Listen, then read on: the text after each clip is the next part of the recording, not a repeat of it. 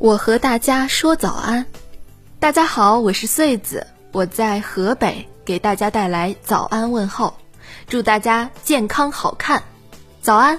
大家早上好，这里是早安南都，我是实习主播嘟嘟俊豪。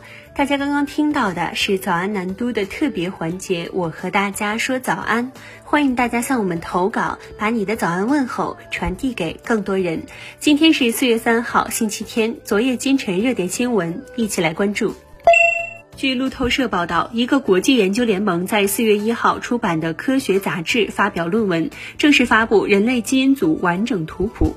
科学家三十年前开始尝试绘制完整的人类基因组，为人体二十三对染色体上 DNA 的基因测序。二零零三年，研究人员公布了当时被称为人类基因组完整序列的图谱。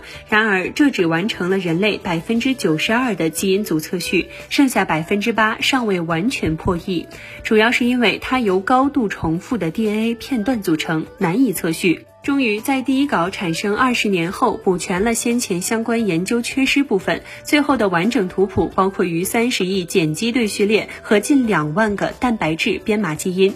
研究人员发现了大约两千个新基因，其中大多数已禁用，但一百一十五个可能仍处于活动状态。还发现了大约两百万个额外的基因变异，其中六百二十二处存在于与医学相关的基因中。科学家们表示，这幅完整的基因因组图谱能进一步揭示人类基因之谜，同时也为在衰老、神经退行性疾病、癌症和心脏病等领域的医学发现打开大门。来关注社会热点。近日，社交平台上热议一组照片，称上海金山区有一处婴幼儿隔离点。照片显示，多名婴幼儿拥挤在一个个床位上，这些床位所在的场景似乎位于医院走廊之中。有网友评论称，由于孩子与家长分开，没法及时照护，孩子屁股都烂了。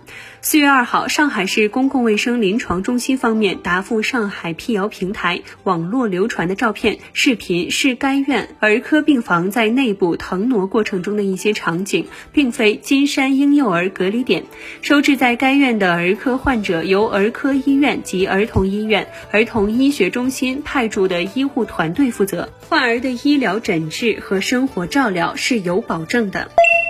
国家医保局网站发布关于降低新冠病毒核酸检测价格和费用的通知，将下调公立医疗机构新冠病毒核酸检测的政府指导价。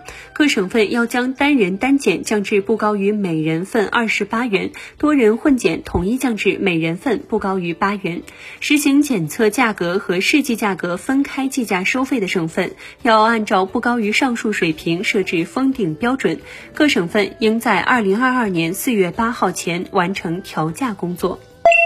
数字人民币就是把实体的人民币数字化，并可通过电子形式支付。继北京、深圳、上海等地被设为试点地区后，国内数字人民币试点名单再度扩容。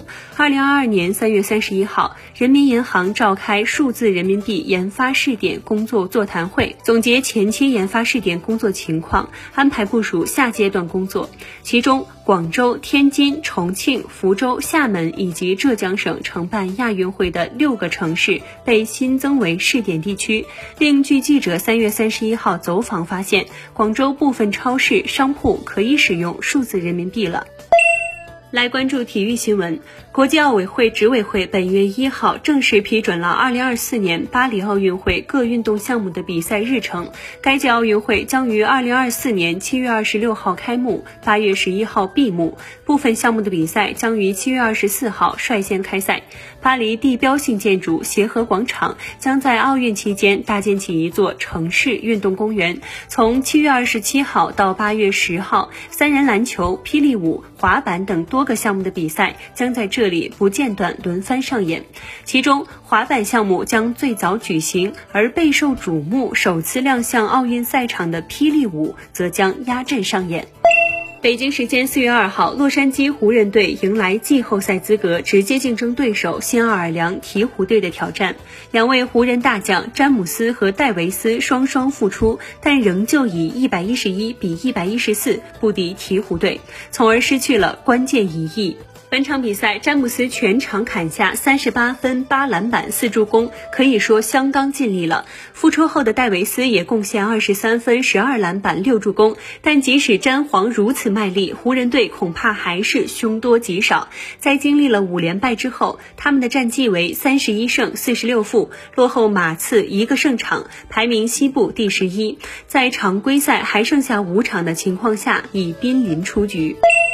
最后来关注假期出行小贴士。今天开始就是清明假期了。交通运输部预计，今年清明假期高速公路网日均流量约为三千九百万至四千万辆，公众祭扫、探亲、出游热度较去年明显下降。出行群体以返乡流与旅游流为主，公路以中短途自驾出行为主。全国收费公路免收小客车通行费。预计今天九时到十二时，全国可能会出现拥堵高峰，路网交通量达到假期最高值，约为四千一百万辆。假期期间，人员流动将会明显增加。广东疾控提醒，中高风险地区及所在县市区人员严格限制出行。中高风险地区所在地市的其他县市区人员，非必要不出行。